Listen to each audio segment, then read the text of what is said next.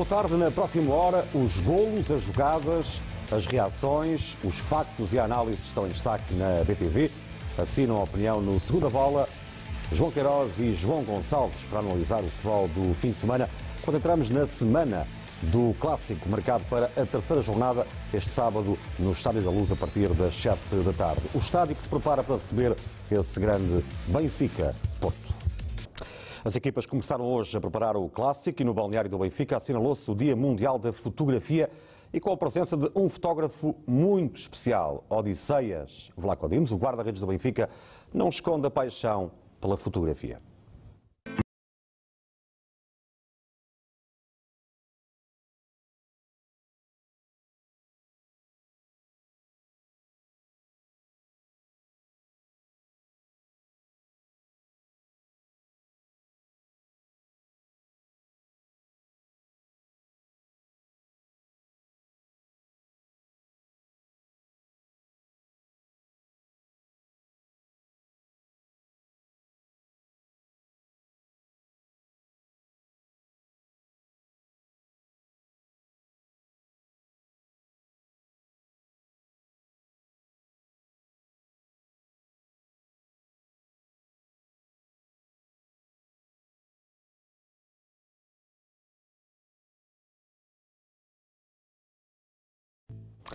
Para já tem ficado bem na fotografia neste arranque de temporada. Espera-se outra casa cheia no Benfica Porto, marcado para o sábado às 19 horas, para ver na luz ou na BTV.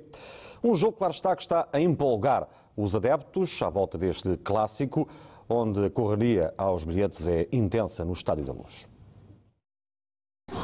Um grande jogo e a vitória do Benfica. Como tem sido costume, estádio cheio, mais de 50 mil e, e apoiar o Benfica o Benfica ganhe. E queres apostar já um resultado? 1 a 0 para o Benfica. Com gol de quem? Raul da Tomás. Estou com pouca esperança, mas ainda há alguma. Vamos ver. Sabe pelo menos como funciona esta questão do mercado secundário? Não faço ideia. Eu tinha o Red Pass até há pouco tempo, este ano é que deixei de ter uh, e quero vir comprar um bilhete pela primeira vez em muito tempo. Não sei como é que funciona. E que expectativa é que tem para este jogo? Ganhar, sem dúvida. Ganhar e jogar bom futebol, que é o que tem vindo a acontecer nos últimos jogos, mas acima de tudo ganhar. Eu espero que a gente ganhe e estou convencido que a gente ganhe. E quer postar algum resultado? Uh, 2-0. Com gols de quem? Uh, Pizzi e Rafa. Neste momento nós estamos bem, o Benfica está bem, por isso eu espero que seja um jogo equilibrado, sim, porque o Porto acaba por ser uma boa equipa, mas espero que o Benfica ganhe, nem que seja por meia zero, não interessa.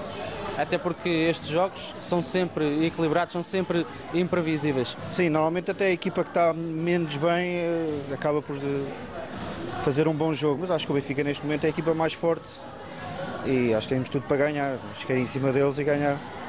No mínimo 3-0 é, é a vitória suficiente, tem que ser. E com gols quem? Qualquer um serve, mas normalmente vai ser o Rafa que vai marcar os três gols. Já percebi pelo sotaque que, que é do Norte, como é que é ser também benfiquista no Norte do país? É bom, dá um gozo enorme, ainda para mais agora andamos à moto de cima, é um gozo enorme mesmo. Ainda há bilhetes no mercado secundário, à venda online e também no Estádio da Luz. Chama a atenção para o registro dos duelos entre Benfica e Porto no Estádio do Sport João Benfica nos últimos cinco anos. Este é o registro desses eh, duelos e com particular destaque para o, facto, para o facto do Benfica, estendendo um pouco mais a análise, nas últimas sete épocas, em jogos eh, para o campeonato, eh, ter recebido o Porto em casa sempre com mais de 60 mil adeptos. Portanto, têm sido assistências nos últimos sete jogos para o campeonato, sempre acima dos 60 mil. A segunda jornada, em agosto de 2008, em 2008 2009, estiveram num Benfica-Porto, eh, que terminou com um empate a uma bola, 53.435 eh, adeptos, o que significa que eh, de há 10 anos a esta parte tem subido gradualmente o número de espectadores no Estádio da Luz. Lembro que na primeira jornada, no encontro Benfica-Passos de Ferreira, estiveram 62.956 adeptos, o mesmo quer dizer 63 mil. E chamo também a atenção para a melhor assistência de sempre na Nova Luz em jogos entre Benfica e Futebol Clube do Porto. 63.534 a 26 de abril de 2015, naquele jogo que terminou com empate a zero no frente a frente entre Jorge Jesus e Lopetegui nesse Benfica-Porto que terminaria com o Benfica campeão nacional. Faço a pergunta ao João Queiroz e ao João Gonçalves. Será que vai ser abatido o recorde de assistências num Benfica-Porto, este número? 63.534, João Gonçalves. Uh, boa tarde. Tem tudo para, para ser batido, mas sabes que isto tem também muito depois a ver com a questão de, dos red passes entrarem ou não, irem aos torniquetes ou não. E tem a ver também com aquela margem de segurança que eu nunca sei ao certo quanto é que é em números uh, na, na prática. Mas Tomando como exemplo o jogo com o Passos Ferreira que abriu o campeonato, teve uma assistência eh, fantástica, tudo leva a crer, pelo momento em, em que estamos e ainda por estarmos numa altura muito convidativa, que vai ser batido esse recorde. João Queiroz, também a tua perspectiva? Boa tarde. É uma incógnita, claramente. tenho a certeza que a lotação do estádio eh, estará preenchida, lotação esgotada para, para sábado, só que depois uh, lá está, coloca-se a tal uh, pergunta que o João também já, já aflorou, se as pessoas que têm Red Pass viram todas ou não, até por se tratar de um, de um mês de agosto, uh, uma quinzena em que teoricamente ainda estarão muitas pessoas de férias. Há pessoas que não colocam os seus bilhetes, ou seja, não colocam o seu Red Pass no mercado secundário e, portanto, ficarão por essa via lugares certamente por preencher. A ver, vamos, mas estou em crer que estará muito próximo dos 63, 64 mil a lotação do Estádio da Luz. Para conferir no próximo sábado às 7 da tarde, com transmissão também na BTV. Abriu a caça ao Rafa. O extremo do Benfica tem sido o alvo preferencial dos adversários do Benfica neste arranque de temporada. Só no sábado, no jogo no Estádio Nacional frente ao Belenenses, Rafa sofreu cinco faltas e essas cinco faltas resultaram em cinco cartões amarelos para a equipa do Belenenses Chade.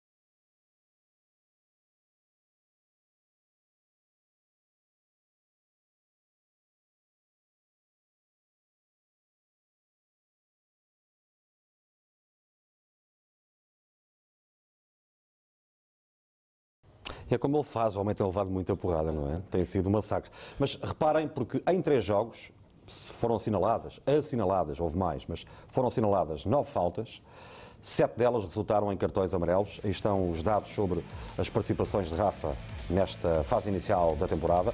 Começou na Supertaça, Rafinha aos 49 e Dumbiá aos 89, haveria de ver aí o segundo amarelo. Uh, acabaram por uh, ser amarelados por travarem falta Rafa, sofreu duas faltas, as duas para amarelo. No jogo com o Pato de Ferreira, onde até houve um penalti por assinalar, mas não entra aqui nesta conta, uh, houve duas faltas sobre Rafa, nenhuma resultou em amarelo. Já com o Belenenses, cinco faltas, cinco vezes mostrado o amarelo a Luca, Cau, Liuic, Licá e Kalila. Aqui só estão contabilizadas as faltas assinaladas. Ficaram por marcar dois penaltis a favor do Benfica, de acordo com os especialistas de arbitragem, por duas faltas sobre a Rafa no sábado e também na semana passada. Na caça ao Rafa há mais dados que importa reter. Nas faltas sobre Rafa, nas uh, cinco faltas que sofreu com o Belenense Chave como dissemos há pouco, os adversários viram cartão amarelo. Cinco dos sete amarelos que o Valerense já viu neste jogo de sábado eh, foram por faltas sobre Rafa. Das nove faltas que sofreu esta época, sete deram nos tais cartões amarelos para os adversários do Benfica e as nove faltas travaram lances prometedores de ataque rápido e contra-ataque do Benfica. Estamos a falar muitas vezes das chamadas uh, faltas técnicas sobre Rafa, uh, que está então na mira dos principais adversários. Ora, João Queiroz, como é que se pode proteger os artistas como Rafa? os árbitros até mostram cartões, como temos visto, mas não se deve reprovar também os treinadores e os jogadores adversários que interpretam este tipo de jogo em que o fair play tem, enfim, ficado distante dessas estratégias ou estratagemas? Sim, muitas das faltas que o Rafa sofre são em, em transição, uh, portanto, em jogadas eminentemente perigosas, em que o Benfica iria ficar ou em vantagem numérica sobre o, o adversário ou, ou, numa situação muito, muito favorável ou prometedora, como gostam os árbitros de designar, para, para fazer golo. Uh, o Rafa uh, tem estado endiabrado, velocidade, capacidade técnica, faz parte do jogo lá está, faz parte do jogo recorrer à falta, uh, trata-se de um jogo, tem regras e, e, desde que as regras uh, sejam aplicadas, nada, nada a dizer. Uh, agora, o facto é que o Rafa já sofreu duas faltas dentro, dentro da área passível de penalti e que não foram, como se sabe, sancionadas. Essas não estão aqui neste somatório das faltas. o jogador do Benfica, como estamos a ver, está na mira dos adversários. tem sido um dos factos deste arranque de temporada, João Gonçalves. e a questão não está apenas e só no número de faltas, no somatório das faltas, está também na gravidade das faltas, porque elas cortam lances prometedores, não é? Pois, e se fossem marcar as faltas todas, tínhamos ali um número mais elevado de faltas sobre o Rafa. Uh, a verdade é que uh, o Rafa muitas vezes sofre falta e a jogada continua, uh, porque ele é o, é o, jogador que consegue mudar a direção do jogo, a velocidade do jogo, e às vezes há falta e o jogo segue. Eu estou-me a lembrar de alguns lances no, no Algarve, por exemplo, na, na Supertaça. Eh, e neste, neste específico jogo que estamos ali a ver as imagens com o Bolonenses, acaba por se perceber melhor, porque a estratégia do Bolonenses puxava muito por uh, atrair o Benfica para depois conseguir explorar a profundidade. E depois, quando eram eles a serem apanhados em contrapé, uh, e se a bola fosse para Pizzi ou para Rafa, mas mais para Rafa, porque tivemos muito mais Rafa no Jamor do que Pizzi, quando o Rafa faz aquelas diagonais, eles percebem que tem que matar ali a jogada. E quando se mata ali a jogada, é cartão amarelo. Mas parece-me uh, que se está a usar usar e abusar de, destas entradas, que algumas são muito perigosas. E é bom lembrar os jogos com o Porto também, nas últimas partidas, onde Rafa tem sido igualmente massacrado. Veremos o que vai acontecer no próximo sábado. Viramos a agulha para o Benfica 2, Belenenses Chade 0. Onda Vermelha levou quase 20 mil ao Estádio Nacional.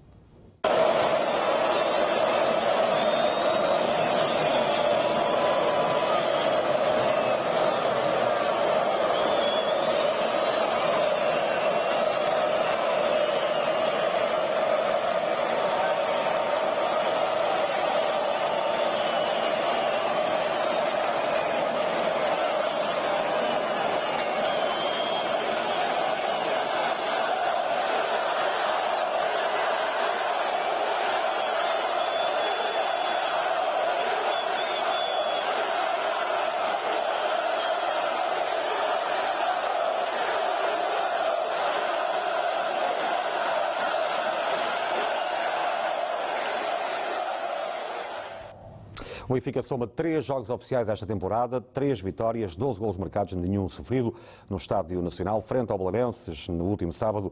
O primeiro gol chegou já por volta mais de uma hora, perto da hora de jogo, com 58 minutos. Olhamos para esse primeiro gol marcado eh, por Rafa, o homem de quem se fala, apontou eh, depois de uma recuperação de bola sobre André Santos e uma combinação com Pizzi, o gol que abriu caminho à vitória do Benfica, batendo assim o guarda-redes burkinense Kofi com este remate indefensável. Grande gol de Rafa, não é? É um grande gol de Rafa e foi ele que acabou por uh, ver ali um caminho que mais ninguém estava a ver. Aqui o Pizzi nem, nem estava a ser muito feliz na, na, definição da jogada e o Rafa acabou por uh, agarrar na bola, uh, como quem diz, eu resolvi isto. E conta os jogadores que estão ali à volta do Rafa, impressionante. Ele espaço não tinha, visão não tinha, portanto aquilo é inspiração, é enquadramento com a baliza e é um momento de, de gênio puro. Rafa soma agora dois golos nesta temporada. Aos 90 minutos, mais dois. Uma arrancada de Rafa, pois claro, eh, permitiu ao Benfica chegar depois ao 2-0, entregou a Pizzi que fixou o resultado final. Foi de gol de Pizzi esta época, o terceiro no campeonato. Rafa fez a terceira assistências para golo nesta temporada, a segunda na Liga Nós. Eh, mais um grande momento de Rafa, João Queiroz. Sim, grande diagonal do, do Rafa, um, um gol diferente do primeiro.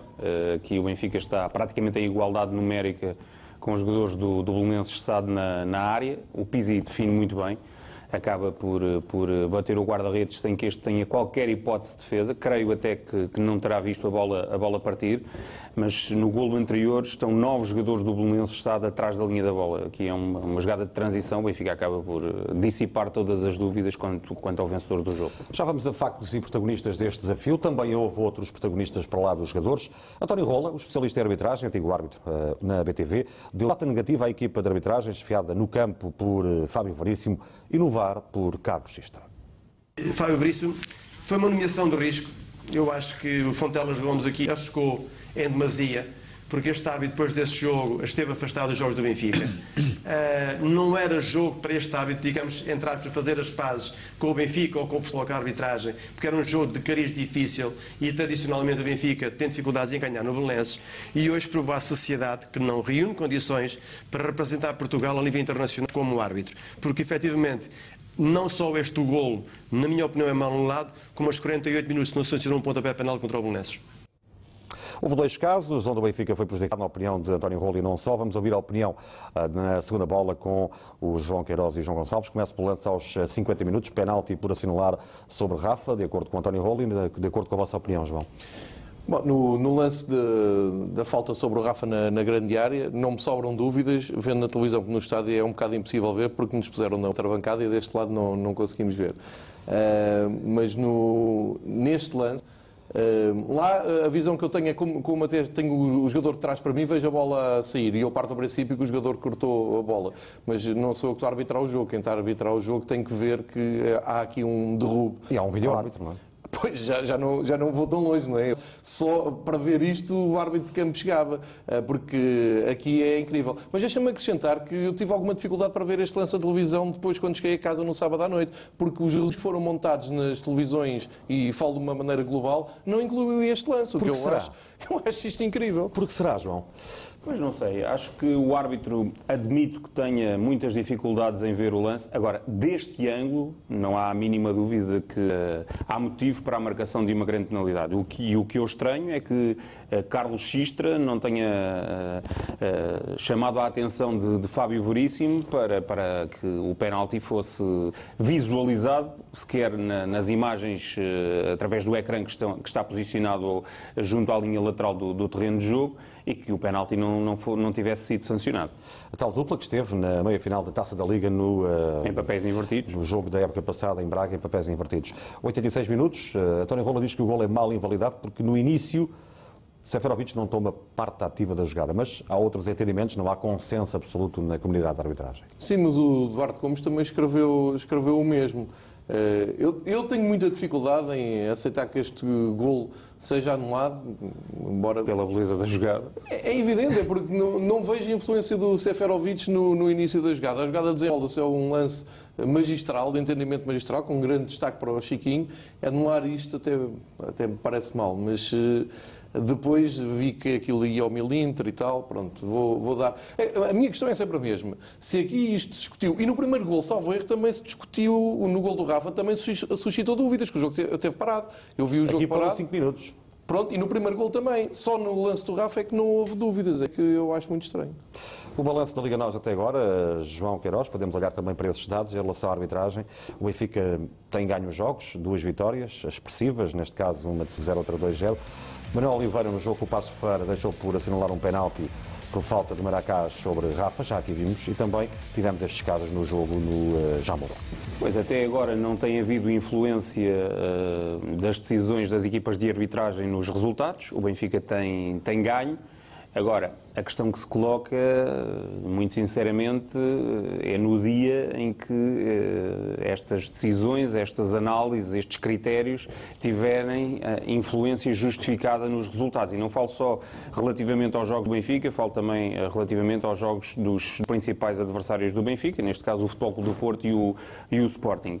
As, as, as, opiniões quanto, quanto àquele lance do, do Seferovic dividem-se nos técnicos de arbitragem. Não, não, não tenho problemas nenhums em admitir que talvez eh, possa, possa ser sancionado fora de jogo, depende do critério da subjetividade se o Seferovic tem ou não ação no, no lance. O António Rolo ou o Duarte Gomes acham que não. Mas quantas técnicos... vezes já ouvimos essa conversa com o Alan do Benfica, não é? Claro, agora não se percebe que, por exemplo, a mesma dupla de, de, de arbitragem em Braga uh, há coisa de meio ano atrás, uh, num lance uh, em que Rafa esteve envolvido e em que acabou por, por, por ser gol do, do Benfica, tenha tão claramente e decididamente anulado esse, esse golo ao, ao Sport Lisboa e Benfica. Portanto, na dúvida, uh, parece que os, estes dois juízes têm, têm tendência para, para anular os golos do Sport Lisboa e Benfica. Voltamos ao jogo jogado para ouvir os treinadores, lembrando as opiniões após a partida de Silas e Bruno Lage. Uh, acho que este jogo, por aquilo que é as duas equipas e o valor dos atletas, um, merecia, merecia outro, outro relevado. Uh, está verdinho, está bonito, mas não, não tem grande qualidade para, para, para fazer o, um futebol agradável. Mas mesmo assim foi, foi acho que aquilo que, que aconteceu. Uh, uma primeira parte, para já, uma justa, com, com uma, boa, uma boa exibição da, da nossa parte.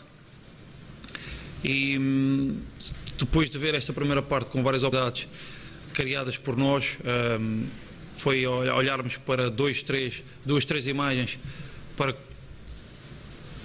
tentar, sem bola, estarmos em melhor uh, posição para ter as cautelas na, na transição ofensiva um, do adversário e continuar a, a explorar os espaços que uh, este sistema do Bolonense uh, oferece. Não acho que tenha sido grandes jogadas do Benfica ou, ou, grandes combinações.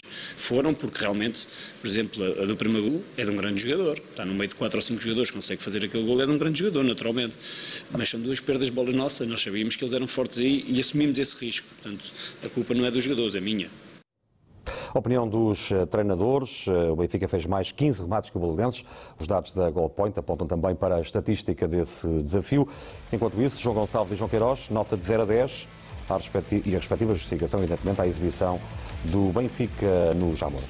Olha, a exibição do Benfica do Jamor, a exibição vou dar nota 7 um pouco na, na, sequência do que disse na semana passada. Foi um jogo muito difícil, havia uma componente emocional e psicológica que também conta nestas coisas. O Benfica ainda não tinha ganho um, ao Belenenses Chade, nomeadamente o Bruno Lage ainda não tinha ganho um jogo ao Belenenses Chade, e o Belenenses Chade apresentou exatamente o mesmo esquema de uh, muito defensivo, atrair muito o Benfica, tirar espaços. Uh, eu até li com alguma piada nas redes sociais, se isto fosse Manuel Machado a montar, era o, o autocarro, como é o Silas, é uma tática espetacular. Eu estou à vontade porque gosto muito muito o Silas e acho que é um excelente treinador e pronto, arranjou ali um esquema que complica muito a vida ao Benfica. E realmente a exibição do Benfica não foi portentosa. Agora, volto a repetir aquilo que disse na semana passada. O que tranquiliza é o facto do Benfica, por cada parte, conseguir construir duas, três oportunidades de gol claras eh, e acaba depois por transformar, nem que seja com, com recurso ao gênio do, do Rafa, como foi o primeiro gol. E eu acho que isso é o mais importante nesta altura da temporada, é a construção de oportunidades de gol. Portanto, dás um 7 e tu, João Queiroz? Eu dou 8. Uh, eh, faço aqui um ponto de ordem. Eu vi o jogo em diferido, o que me permitiu, se calhar, ter uma distância relativamente ao, ao desafio uh, diferente. Uma pessoa não vê o jogo com a, com a mesma emoção, nem com o mesmo calor. Eh, com, que, com que veria se, se visse o jogo em direto. E, portanto, foi, globalmente foi a exibição do Benfica que mais gostei. Acho que o Benfica, em termos do seu processo defensivo, não deu qualquer tipo de hipótese ao Belenenses. Uh, o Benfica não fosse aquela, aquela escorregadela do, do, do Ruben Dias e aquele lance do Nuno Tavares quase no fim, uhum. o Belenenses passaria completamente ao lado do jogo. Domina em todas as vertentes, eh, só, só perde mesmo no número de pontapés de canto, como estas estatísticas evidenciam, faz 14 remates dentro da área e tenho pena que o Jorge Silas, que é um treinador que eu, que eu aprecio sinceramente, não tenha tido a clarividência para, para ler o jogo da mesma forma que quase toda a gente leu. O Benfica poderia perfeitamente ao intervalo estar, estar a vencer por, por um, dois golos de, de, de vantagem e na segunda parte uh, acabou por uh, criar eh, as situações necessárias para materializar uma vitória que acaba por, por ser justa e, e, contribuir para que o Benfica acumule mais três pontos na tabela classificativa. E apesar de algumas opiniões, algumas delas a roçar a falta de respeito por Bruno Lage, uh, que ouvimos por aí, a verdade é que também houve quem dissesse que o Benfica não explorou a profundidade das costas do Belenenses, da defesa do Belenenses, uh, e com a nova terminologia utilizada.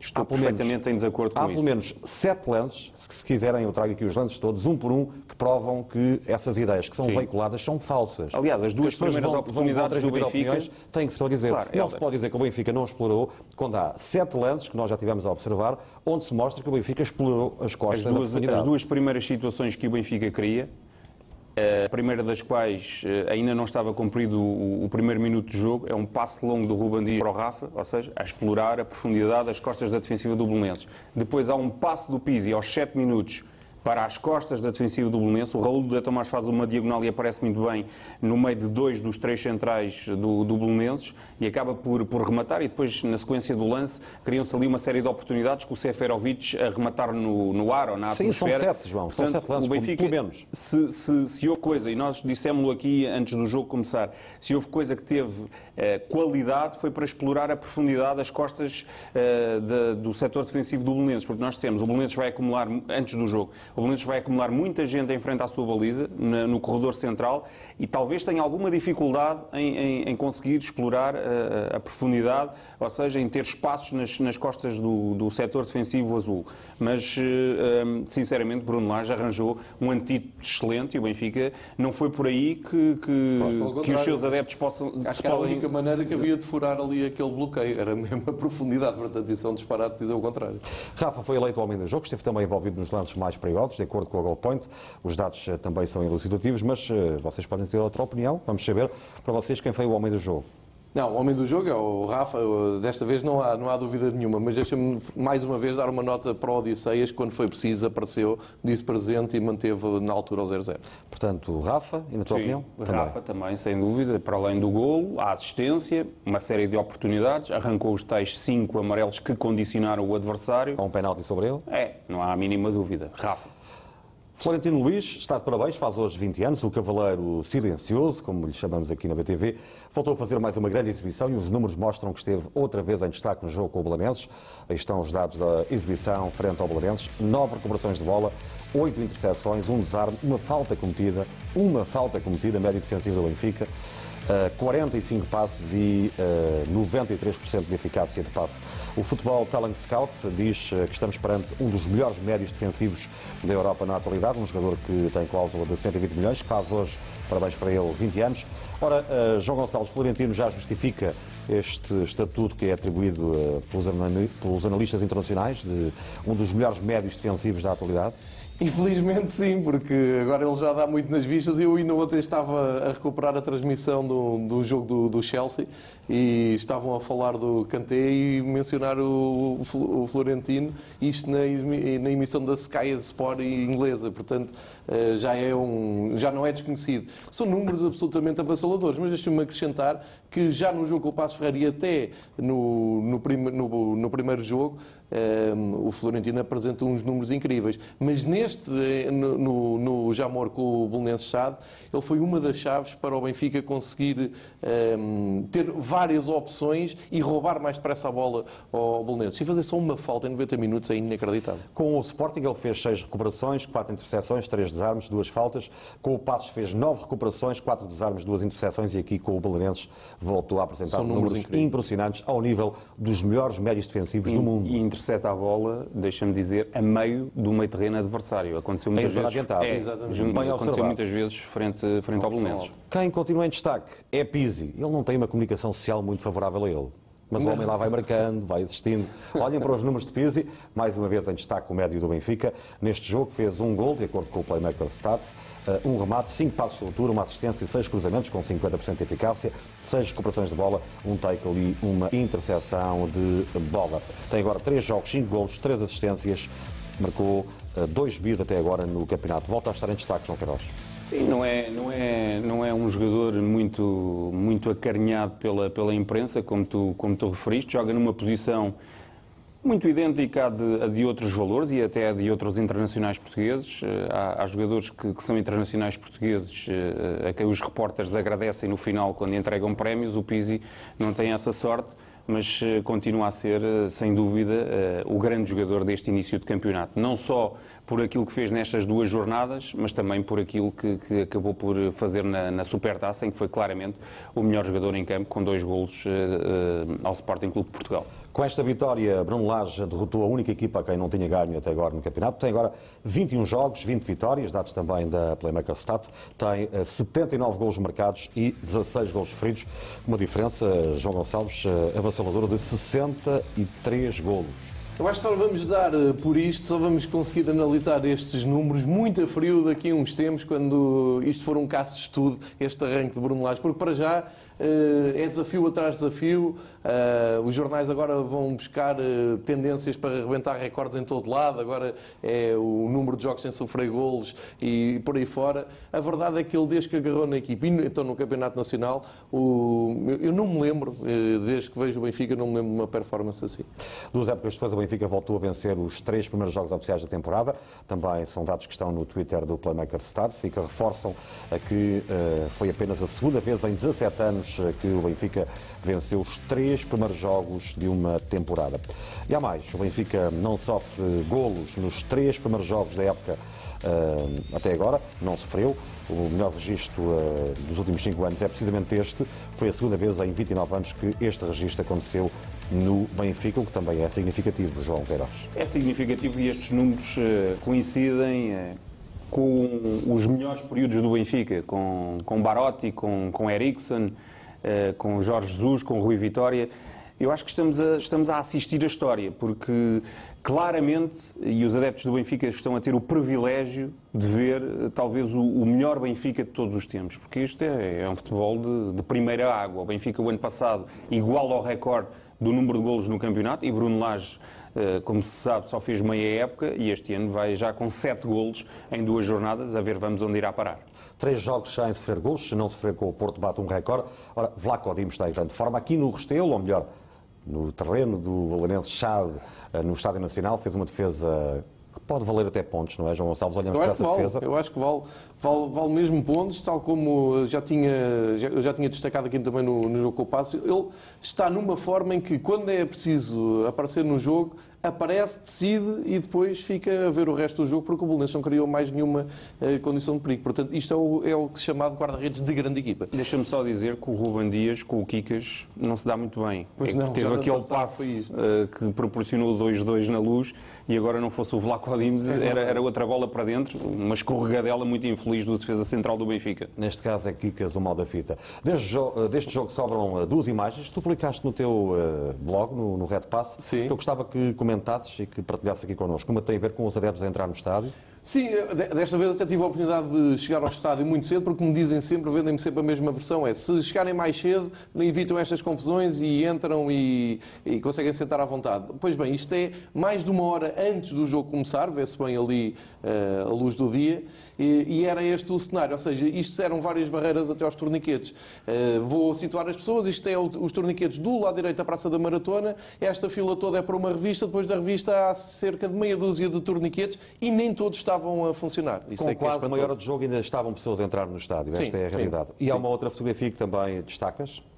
Sim, e depois chegados ao, ao estádio, e já vem sendo normal nos estádios portugueses, vamos para sentar e o cenário é este em todas as cadeiras do, do estádio, pelo menos da nossa bancada, ehm, que, que é isto, que foi aquilo que eu disse aqui há, 8 dias, há 15 dias sobre o jogo do, do Algarve e pelos vistos sempre o Benfica vai fora, eh, acontece isto. Eu acho absolutamente inadmissível que a Liga e a Federação abram um estádio, deem todas as condições para o jogo eh, acontecer, preocupem-se com, com tudo, gastam rios de dinheiro na promoção e esquecem-se de uma coisa tão básica como é o adepto paga para ir ver o jogo e não fazem uma limpeza básica de- dos assentos de cada adepto. O próximo adversário do Benfica é o Futebol Clube do Porto, que goleou o Vitória de Setúbal por 4-0, quatro dias depois de ser afastado da Liga dos Campeões eh, pelo Krasnodar da Rússia e uma semana depois de ter feito uma entrada em falso no campeonato frente ao Gil Vicente em Barcelos. O primeiro gol do jogo foi de Zé Luís, o homem do jogo, neste duelo no Estádio do Dragão, aos 11 minutos, com assistência de Luís Dias, fez o primeiro golo desta partida. Jogador que apontou o segundo hat-trick na carreira, o anterior tinha sido no Braga, também com Sérgio Conceição no comando. O 2-0 aos 20 minutos chegou com assistência de Pep. De cabeça, Zé Luís marcou para o Porto 2-0, resultado fixado aos 20 minutos, resultado ao intervalo do duelo entre Porto e Vitória de Setúbal. O 3-0 chegou aos 63 minutos, o hat-trick de Zé Luís, o luso cabo-verdiano, que avançou do eh, futebol russo ao futebol português, conseguiu fazer o hat-trick eh, no campeonato. É o 11 jogador do Porto a fazer um hat-trick no campeonato dos últimos 20 anos.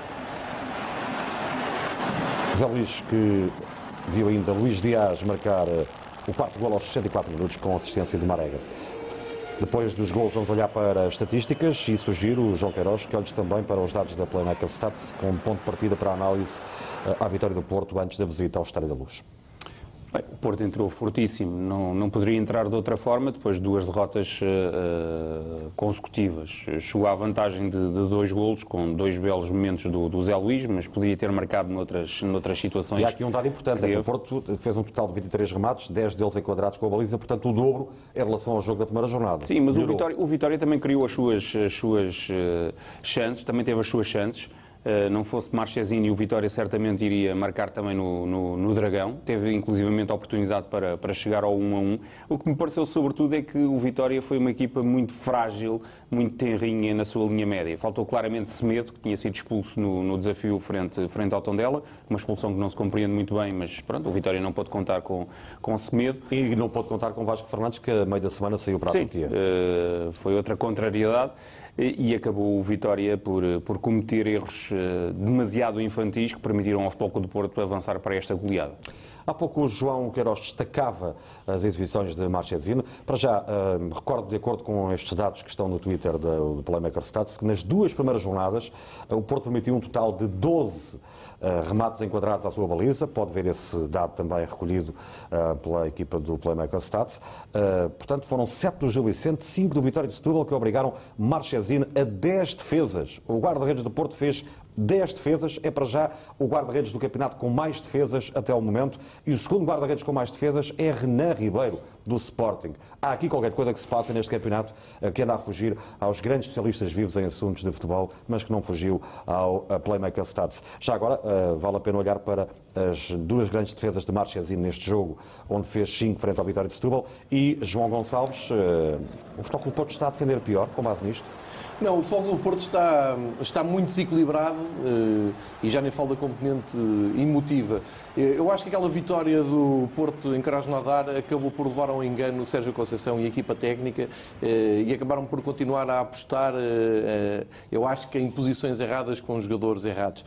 Este 11 que o Porto apresentou agora no, no jogo Vitória de Setúbal, eu diria que é o 11 que vai ficar e o que aconteceu com o Setúbal é aquilo que é normal acontecer. O anormal foi que aconteceu em Barcelos. Agora, acho que o Sérgio Conceição teve, uh, acabou por, por, mostrar que a pré-época não serviu assim tanto para afinar uh, todo, todo o 11. Neste momento, depois de ter visto o jogo com o Vitória de Setúbal, não tenho grandes dúvidas que aquelas hesitações de Sérgio Conceição, nomeadamente com o Zé Luís, com o Corona, uh, até com o Dias, direito, neste caso, que foi para o lateral direito, depois eles fazerem uma compra expressiva no mercado. Sim.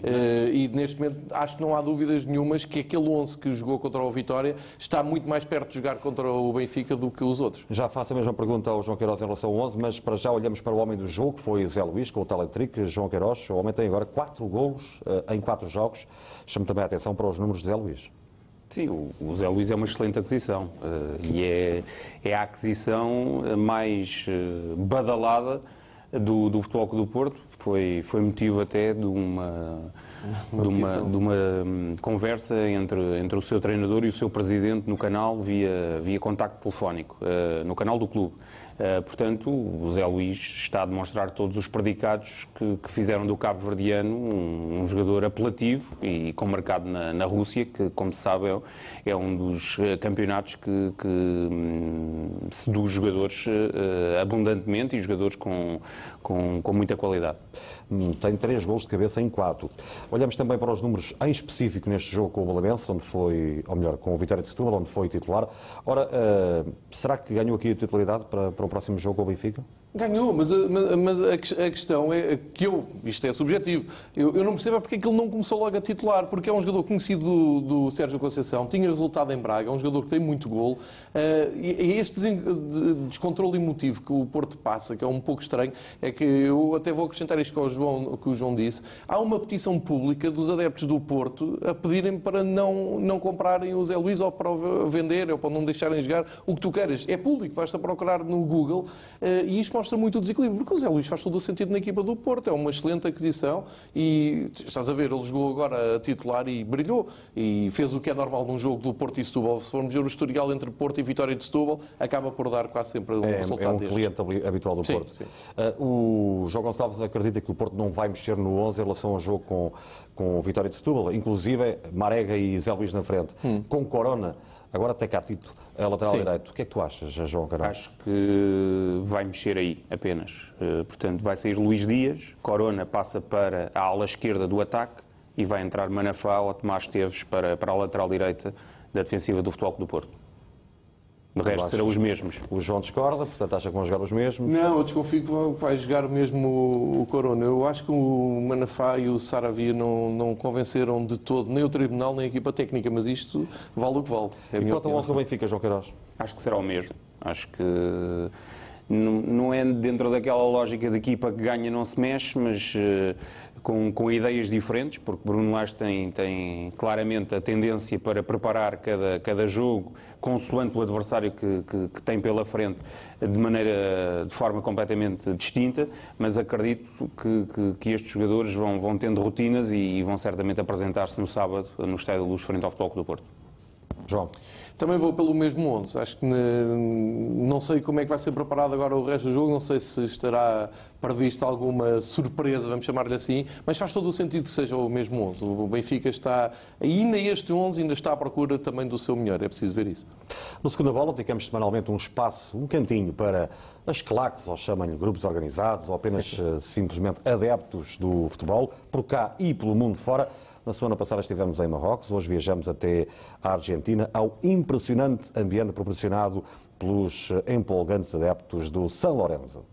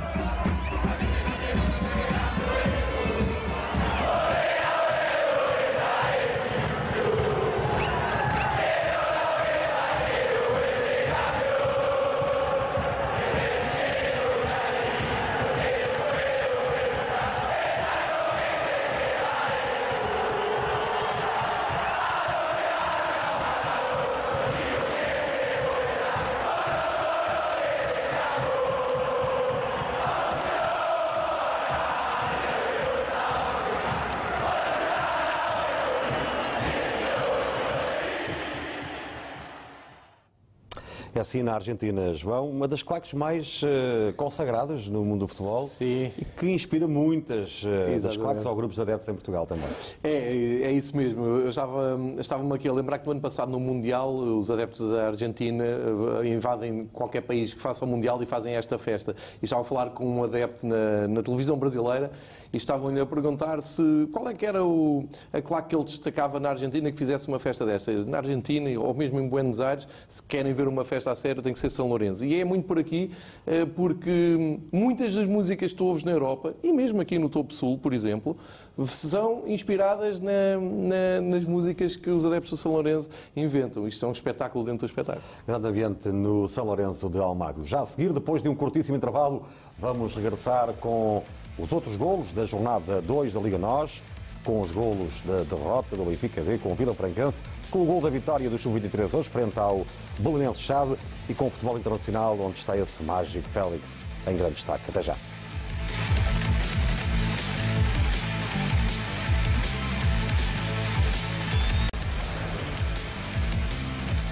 No segunda bola está em destaque a segunda jornada da Liga Nós. Olhamos para os resultados eh, da jornada ainda incompleta. A portuguesa começou na sexta, acaba hoje com o Tondela Portimonense às 8 h quarto.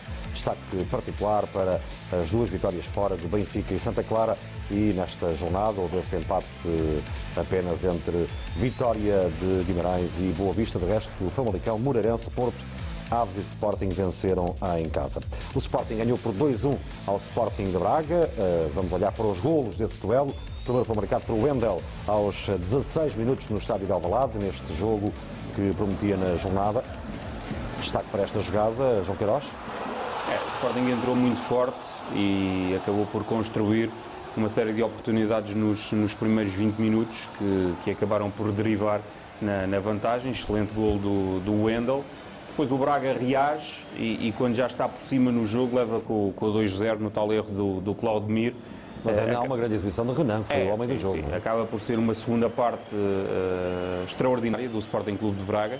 O, o Braga, não fosse Renan, Uh, certamente iria alcançar em Alvalade um, um resultado bem diferente, mas uh, pronto, o Sporting acaba por uh, vencer, cento e tal dias depois volta a vencer. Há 11 jogos que não ganhava. Exatamente, no, no, campeonato, já não ganhava desde o dia 5 de maio. Não, 11 e, jogos com particulares também, bem entendido. E o facto é que, bem vistas as coisas, o Sporting ocupa a terceira posição apenas a dois pontos do Benfica e do, e do Famalicão. Já vimos ali o gol do Bruno Fernandes, este é o gol do Wilson Eduardo, que costuma marcar ao clube onde se formou aqui o capitão do Braga a marcar. André Horta e Ricardo Horta, formados no Benfica, estiveram em grande forma. André Horta está num momento soberbo. João Gonçalves fez uma exibição magistral em Alvalade. Mesmo, e fez o jogo todo, eh, fez os 90 minutos, mostrando que fisicamente está muito bem e a única coisa que, a única nota que eu quero dar deste jogo é que tive pena que o Braga fosse tão passivo na, na abordagem ao jogo. Se o Braga tivesse entrado uh, mais audaz, poderia ter criado outros problemas logo de início. E o Bruno Fernandes não foi o homem do jogo para vocês, ou foi? Não, é o guarda-redes do Sporting. Renan, claramente. Renan. E o André Horta andou lá perto também. E o André Horta também, sim. Grande jogo também no Vitória de Guimarães Boa Vista, terminou com uma igualdade ao cair do pano, marcou primeiro um grande gol Davidson para a equipa do Vitória, já estamos a ver os golos desse Vitória de Guimarães eh, frente ao eh, Boa Vista. O primeiro gol foi de Davidson aos 16 minutos e que grande gol, como se dizia aqui nos anos 90, um tento belo efeito, como dizem agora os grandes especialistas em futebol, uma ação individual de grande qualidade e é de facto um golo notável este. É um golaço. É um que golaço. gol, meus amigos. Como diziam os brasileiros, um gol de placa. Gol de placa. Ou uma pintura. Olha, por falar em brasileiros, outro brasileiro, Lucas Tagliapietra, voltou, depois de uma passagem pela Arábia Saudita, ao Boa Vista e marcou aos 90 minutos mais 4. Inesperadamente, chegou ao gol, depois temos visto o gol de Davidson, que foi o terceiro nesta temporada. E aqui importa dizer que uns minutos antes o Guimarães, o Vitória de Guimarães tinha feito o 2-0, mas o VAR anulou Tal e isto qual. mostra o, o efeito muito semelhante ao do muito, muito, muito E é um jogo ingrato para o Vitória. Criou oportunidades para construir o resultado bem volumoso. Viajamos para a Vila das Aves, não é muito longe. Vitória por 3-1 da equipa de Augusto Inácio, à frente ao Marítimo, que tinha empatado com o Sporting. Primeiro golo marcado por Ruben Macedo, o ex-jogador dos Chaves, logo aos 5 minutos, abriu o placar. Depois eh, deste golo, na sequência no pontapé de canto, chegou o empate pelo ex-jogador do Balagoano, John Clay. Acabou por marcar eh, aos 38 minutos, o médio do Marítimo. Já está a jogada do empate, John Clay. Uma excelente virada ali sobre o defesa central. Isto é uma qualidade individual incrível, um remate sem nenhuma hipótese.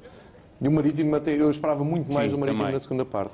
Aqui o golo 2-1, penalti aos 44 minutos, é muito perto do intervalo, marcado por eh, Merad Mohammadi, o iraniano ex-Stepan. Fez uma belíssima exibição. Bom jogador. É, o Aves foi muito superior ao Marítimo, o Marítimo desiludiu claramente e acumulou 3 pontos. Eh, Este gol é, é excelente. Este é os 50 minutos É. de Wellington Júnior, o atacante ex-Curitiba.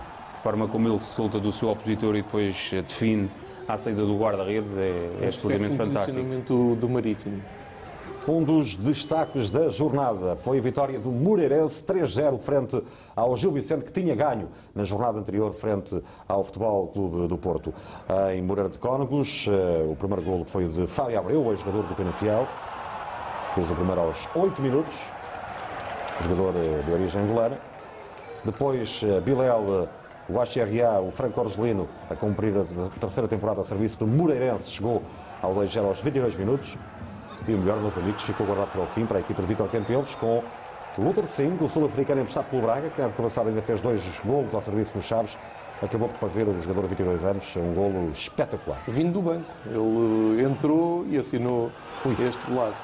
Resultado muito surpreendente pelo que tinha feito o Moreirense em Braga e pelo Gil Vicente ter sido o grande destaque da primeira jornada. Sim, acho que o Gil Vicente informou daquela velha máxima, depois de um jogo extraordinário frente a um grande, acabou por entrar a dormir, quando deu conta já estava a perder por 2-0, quando quis reagir, leva com este extraordinário gol do, do sul-africano.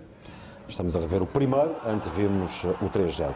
Agora avançamos para Famalicão, mais de 20 anos depois, o regresso do futebol primeira a uma grande cidade do futebol, em Vila Nova de Famalicão, com este golo marcado aos 66 minutos por Patrick William, o ex-jogador do Vila Nova e do Ceará, o brasileiro, o central, de pontapé livre, marcou o gol que deu a vitória, mas logo a seguir, a acabar o jogo, o antigo jogador do Benfica, Felipe Augusto, Vão ver agora. Tinha tiro Desperdiça aqui Nem a oportunidade Sim, de mas foi um empatar para a equipa de muito- Luís Castro e já agora, aliás, de, De Carlos Carvalhal e de Luís Nascimento, o irmão de Brandões. Cá está. Sim. Felipe Augusto. Desastrado.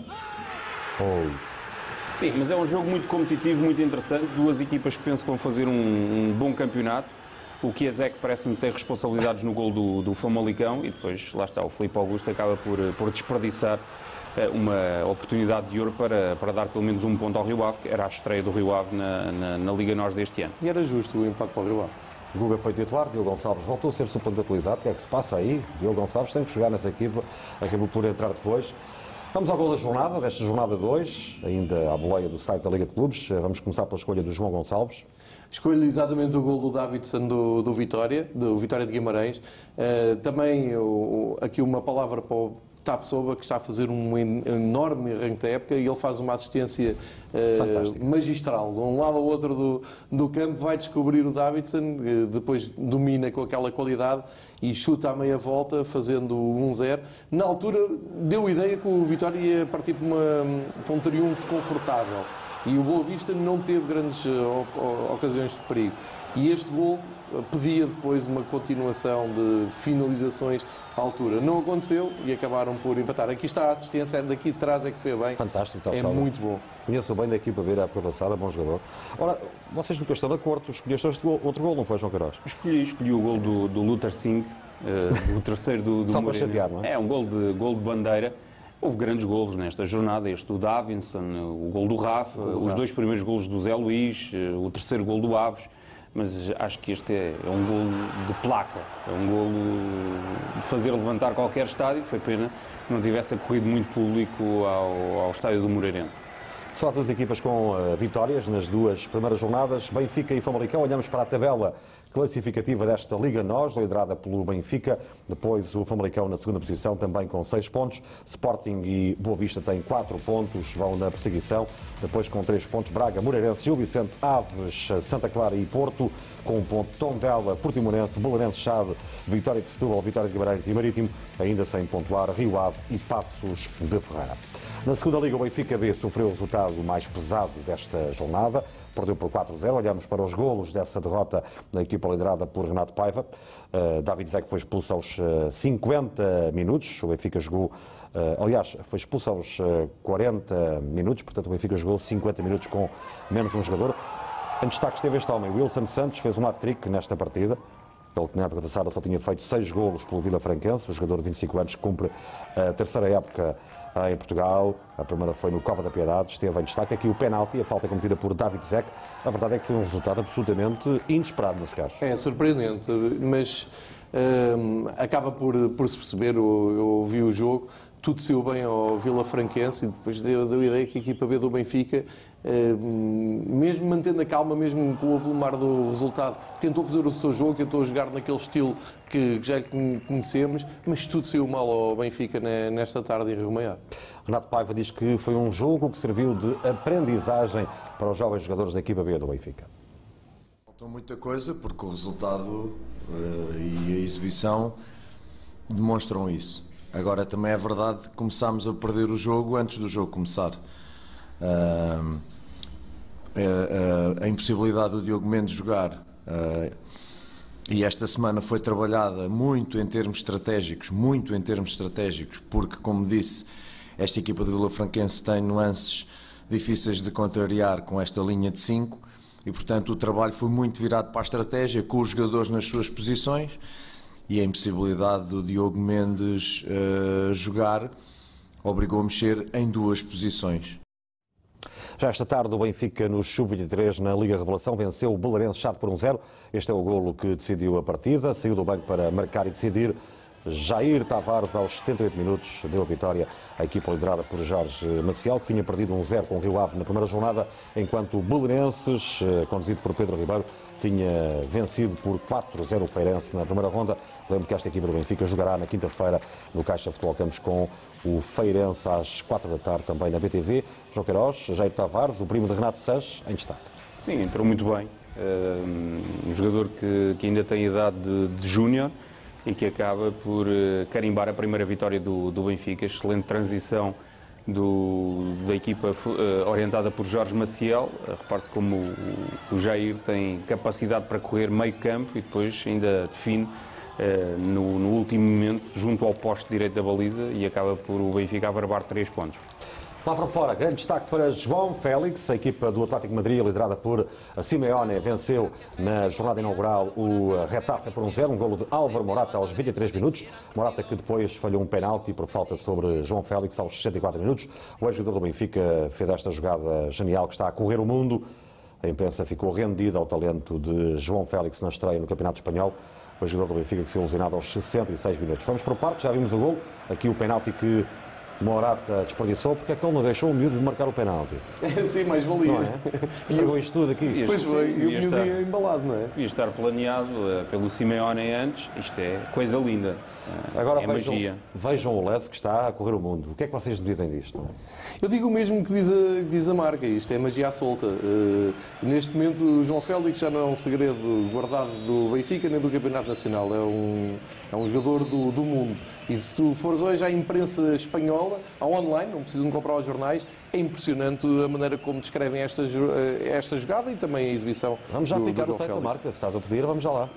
Vale a pena porque há, há ali há, há palavras que, que os espanhóis dedicam a um jogador português que não é muito comum. Eu sei que tiveram lá o Paulo Futre, eu sei que tiveram lá o Cristiano Ronaldo, mas não costumam ser muito fáceis de convencer e logo ao primeiro jogo estão absolutamente rendidos. Este, creio que é do AS. eh, Bem, eles destacam que é Aqui do é a preocupação, não é? Aqui é a preocupação, Sim, mas, mas, ele, antes sai, há... ele sai com câimbras, É. foi poupado, foi preservado pelo E Diego tem ali Paulo um choque no meio campo, há um É, choque um choque feio. no meio campo, mas não, não, não será nada de, de grave, possivelmente até, até advém desta, desta jogada da grande penalidade. É, eles antes destacavam, como dizia o João, e bem, eh, destacam o golo genial, a jogada genial poderia ter dado no gol de penalti, mas É, isto foi mais. Fala em magia. Mas nós estamos aqui a dizer, a brincar que ele devia ter avançado para o penalti marcado, mas é evidente que há aqui hierarquias a responder. É. E atenção- E acho que ninguém brinca com o Simeone nessas coisas. Duas notas. Primeiro, o Morata no final disse que o João Félix tem tudo para ser o melhor jogador do mundo. Disse, sim, na atenção a esse pormenor. Na flash. E depois, atenção ao pormenor que também já está a correr o mundo, porque o avançado do Atlético de Madrid, João Félix, tem uma imagem eh, nas caneleiras, no equipamento, Sim. que eh, faz uma alusão, uma recordação ao Benfica. Vamos ver essa fotografia que hoje está também a fazer o furor, porque ele tem lá a imagem do Benfica na- nas caneleiras. É, conseguindo fazer ali um zoom, é ele a jogar pelo Benfica, no, no, no estádio do Benfica. É, penso que até é no Seixal. É no ali. Seixal, É no Seixal. Eh, E a levar o Benfica consigo. E depois aquela humildade com que ele e a naturalidade com que as coisas saem, acho que não há grandes dúvidas. Não percebo o barulho todo que se fez no verão à volta do Félix. A resposta ainda agora começou. Também outro ex-Benfica, Nolito, marcou na estreia de Lopetegui. O Sevilha venceu o espanhol de Facundo Ferreira, que foi titular nesta partida, onde Sérgio Reguilon, o lateral esquerdo, emprestado pelo Real Madrid ao Sevilha, foi o primeiro a bater o guarda-redes Diego Lopes, outro ex-Real Madrid, que aqui ainda faz uma grande defesa, mas depois, faltava um minuto para o intervalo, acabou por sofrer o golo da equipa de Lopetegui, o ex-selecionador espanhol e ex-treinador do Porto. Aqui Facundo Ferreira, emprestado pelo Benfica, ficou a pedir uma grande penalidade. E o árbitro marcou, mas depois, marcou, depois reverteu. É, tal e qual. E depois, eh, a 4 minutos dos 90, Sérgio Reguilhon serviu Nolito, que fixou o resultado final 2-0 para o Sevilha em Barcelona, frente ao espanhol. É, o. Nolito marcou a terceira, porque teve dois lances antes deste, muito, muito semelhantes, acabou por, por rematar distante do alvo, neste define muito bem, eh, um golo à, à Nolito e, e o Sevilha eh, a começar a todo o gás, espera-se muito deste, deste Sevilha, trabalhou muito no, no, no mercado, frente a um espanhol que tinha mais ritmo, teoricamente, já, já leva 4, 5 jogos de, das pré-eliminatórias da Liga Europa, mas foi E absolutamente cilindrado em casa. De Ferreira, espera-se muito dele. Marcou na Europa. É. É, e espera-se mais do Ferreira, até porque o Borja Iglesias, que era a principal referência do ataque do, do espanhol, saiu eh, ao longo, na semana passada para o Betis. Foi, acompanhou o seu antigo treinador. Já o campeão Barcelona entrou a perder na Liga Espanhola, perdeu em San Mamés, na Catedral de Bilbao, frente ao Atlético por 1-0. Aritz Aduriz, o veterano de 38 anos, entrou aos 88 minutos e depois, um minuto após ter entrado em campo, marcou este gol, que é também uma autêntica obra de arte. Que magnífico gol de Aritz Aduriz. Isto é logo na jornada inaugural, é o jogo que abre a Liga e acaba por ser logo um dos grandes momentos da época, porque ele tinha dito durante o verão que esta ia ser a sua última temporada, ele que é fiel ao Atlético Bilbao, portanto isto é um poema autêntico. Tem 38 anos. Nelson Semedo foi titular e jogou os 90 minutos na equipa de Ernesto Valverde. Aritz Aduriz marcou este gol, que vale a pena rever. Na... O jogador mais velho da Liga Espanhola. 38 anos, aí está ele. É um gol Nelson Semedo foi um privilegiado. É, foi Era o jogador mais dele. próximo do, do Adoriz. Sabem quem é que se sentiu emocionado a dizer que tem saudades do futebol? Foi José Mourinho e nós também temos saudades do, do Special One. I was just I was just enjoying the moment I went to professional football was when I had the click. Now is serious is serious stuff. And there's been serious stuff until until now, non-stop. And now I stop and instead of enjoy it, I I can't really enjoy it. I miss it. Teve conter-se. Só mesmo o clube onde vocês acham que ele vai. Clube que se segue. Eu diria Manchester United, mas não pode ser porque ele saiu de lá, porque é o único clube que eu vejo eh, assim. Ou, ou o Chelsea, onde ele também já teve, mas vai ser muito difícil. Não, acho que há várias possibilidades para o Mourinho. Eh, Um regresso a Madrid não está fora de, de questão, até porque o E Zidane, ga- o Zidane, tempo para muita conversa, meus o. Zidane ganhou, mas as coisas não estão fáceis para o francês, ou então ir para, para o Paris Saint-Germain se as coisas não correrem bem ao Tuchel. Vamos olhar para o gol de Ivan Cavaleiro, João Gonçalves. Ele marcou pelo eh, Fulham, ganhou por 2-1, marcou o gol da vitória mesmo a acabar aos 80 minutos. Sim, é uma grande entrada do Ivan Cavaleiro, de quem se espera muito no, no Fulham, Acabou por manter eh, praticamente a sua equipa competitiva. É um grande gol, foi, deu a volta pelas redes sociais do Fulham, que é um clube muito respeitado e com muita dimensão em Inglaterra. E em Inglaterra, o antigo central do Benfica, David Luiz, estreou-se na vitória do Arsenal frente ao Burnley, João Queiroz. Ele não era opção para o Frank Lampard no Chelsea, portanto optou por eh, dar outro rumo à sua carreira. Ele diz que, que não saiu pelo dinheiro, saiu pela ambição, pela motivação de, de representar outro emblema e, e destaque para o facto de ter escolhido o 23, que foi o seu número no, no Estádio da Luz, ao serviço do Sport Lisboa e Benfica. Bernardo Silva, titular, Cancelo suplente, eficácia Spar e também polémica no jogo entre o City e o Tottenham terminou 2-2. João Cancelo que após esse jogo teve folga e até foi almoçar hoje à Costa da Caprica, ao Barbas. Ora, aí está o golo de Sterling, o primeiro do jogo, depois eh, haveria de marcar Eric Lamela três minutos depois para o Tottenham, mais tarde Kun Agüero e depois Lucas Moura aos 56 minutos. Penso que no, é- acaba por ser eh, uma continuação daquilo que foi as meias finais da, da Liga do- dos Campeões. É um grande jogo em Inglaterra. Eh, há, há ali depois o momento do Guardiola a discutir com, com o Agüero, que é sempre um espetáculo Podemos dentro ver já esse momento, peço que, que mostrem esse momento de Agüero Mas é, com... é- é- tem muitas semelhanças ao jogo dos quartos de final da Liga dos Campeões, até pelo golo, e é quartos final, até razão. pelo golo anulado ao City nos descontos. Na altura era o, o 5-3, que daria a passagem ao City, agora era o 3-2. E os ingleses acho que não, não estão a apreciar muito isto do VAR, porque é um toque tão ligeiro do, do Laporte com o braço que, que é mesmo um lance que só pode ser invalidado através de uma análise minuciosa, um escrutínio muito, muito grande do, do VAR. E os ingleses não, não, não vão muito nesta onda. Este é o momento do Agüero e do, do Guardiola. momento que ficou a marcar também o fim de semana, depois Aqui acabou está. tudo bem, cá está a polémica. Isto está muito disto ao longo da época. Aliás, se virem o documentário do Manchester City que está na Amazon Prime, vão ver que isto é absolutamente normal, não tem nada de mal. Não há tempo para mais, nem para mostrar eh, o empate do Bayern Munique na estreia na Bundesliga. De resto, o Benfica é a melhor das equipas das competições europeias eh, com o melhor registro nesta de temporada. Nem tão pouco para mostrar como está o Campeonato Brasileiro, onde Gabigol é o melhor marcador com 10 golos, eh, está em grande forma. Hoje tem gol do Gabigol, dizem os adeptos do Flamengo. Já sabe, o destaque inteirinho nesta segunda bola para a Liga Portuguesa e o futebol internacional, onde jogam os ex-jogadores do Benfica, ou emprestados, ou antigos futebolistas do Benfica. Chama a atenção para a Liga Portuguesa, transmissão exclusiva na BTV, esse Benfica-Porto, no sábado às 7 da tarde. É o grande jogo da jornada. Já contamos os minutos. É o grande jogo do campeonato, diria. Do campeonato? Da jornada é fácil. Sim, da jornada do campeonato, ainda é sim. cedo ou não? Sim, mas, mas reparem, uma, uma vitória do Benfica pode deixar as coisas muito complicadas para o lado do Porto. E o Porto costuma ser a equipa que mais longe vai na luta pelo título. João e João, muito obrigado pela presença Obrigado. no Segunda Bola, onde falamos eh, do futebol, que esteve em destaque no fim de semana. Boa tarde.